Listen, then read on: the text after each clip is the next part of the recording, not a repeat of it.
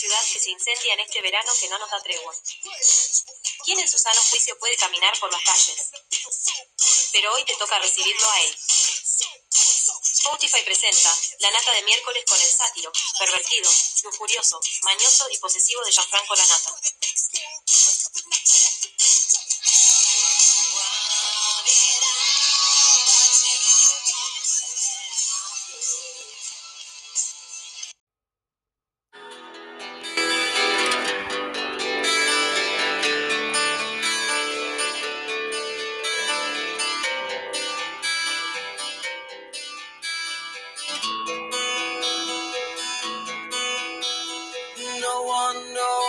It's like to be the bad man, to be the sad man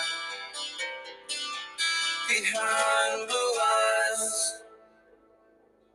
And no one knows what it's like to be hated, to be faded, to telling only lies.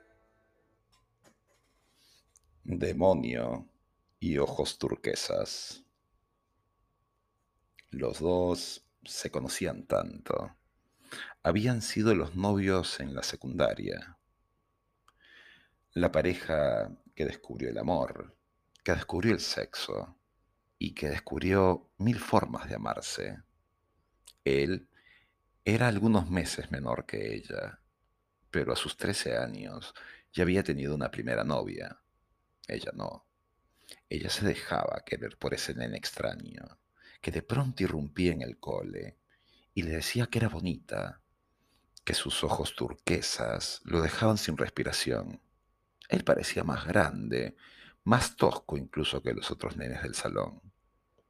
Llegó simplemente al colegio y en dos meses le decía que le quería de novia, y ella le dijo que sí.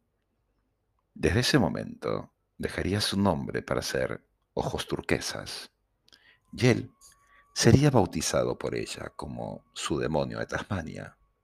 A veces solo Tas, o casi siempre demonio.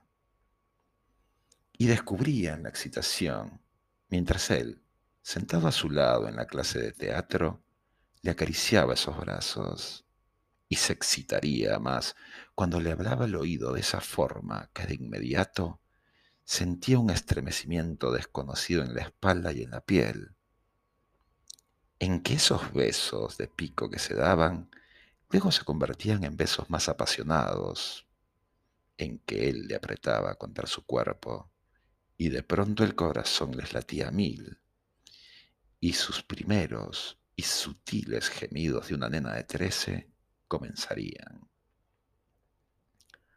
Él fue su primer hombre y ella su primera mujer. Hicieron el amor un día en que sin pensarlo se quedarían solos en la casa de ella, y allí, en el sofá del living, frente a los cuadros bastante abstractos que a su vieja le encantaban, o a las fotos de los abuelos en blanco y negro en marcos de plata. Allí se besarían tanto que él insinuaría su mano en esa vulva, y a pesar que su madre le había dicho miles de veces que no dejara que nadie le tocara allí, en ese momento a ella le gustó. Y ese pubis frondoso, jamás rasurado, sentía ese cosquilleo. Y de pronto, esos gemidos de la vez anterior serían más fuertes. Y ella llevaría también su mano a las partes privadas de su demonio, donde algo nuevo y duro emergía. Allí, en ese sofá, ella le desabrocharía el pantalón entre curiosidad y excitación. Allí él le acariciaría tanto que luego con cierta violencia la penetraría.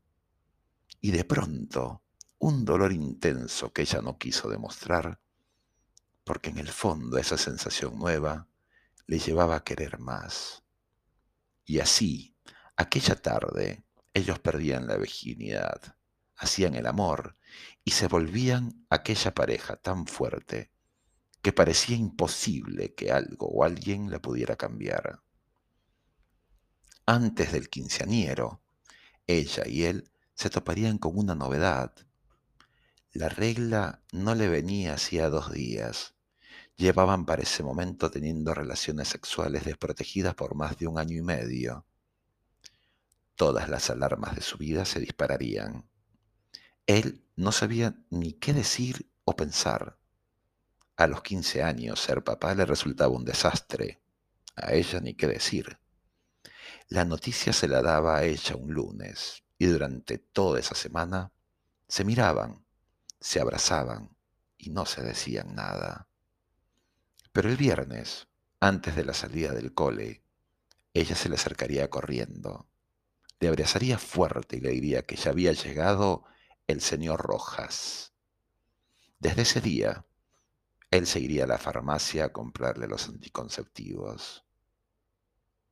En el quinceañero, él fue su todo. Era casi una celebración prematrimonial.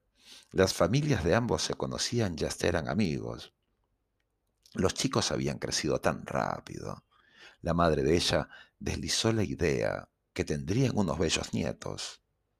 El papá de él se puso de mil colores. Estaban pensando en casarlos, pero ¿con qué? Al terminar la secundaria, él pensaba entrar en la facultad, hacer la carrera médica como sus padres y abuelos, y de pronto todo cambió. Y ella, cuando le dijo que si no quería casarse al terminar la secundaria se marchara, él agachó la cabeza y se fue. Por irónico que pareciera, se verían en los últimos meses del colegio. Ella iría a la fiesta de promoción con un desconocido, al que le comía la boca ni bien él estaba cerca. Él, en cambio, fue con una chica del barrio que era su amiga. Ojos turquesas y demonio se habían vuelto dos exnovios y así se referían a ellos en el anuario del colegio, y así los compañeros de clase se referían al uno del otro, tu ex. Demonio, entré en la universidad. Las reuniones con los amigos del cole serían muy esporádicas. A ella debería solo allí. Ella le negaba la palabra, y sus compañeras también. Una situación de grupo, de fuerza de grupo. Demonio, se iría del país al terminar la carrera. Peinaría medio mundo. Tendría parejas, amores, desamores, derrotas y victorias. Ojos turquesas se casó a los 30 con un compañero de la oficina. Tendría dos hijos por fertilización in vitro por un problema del marido. Pasaron algunos años más. Demonio había regresado al país. Llegaba con muchos diplomas, con una carrera, con más fracasos amorosos que de victorias. Llegaba a un país que le era algo familiar, pero del que no se sentía algo identificado.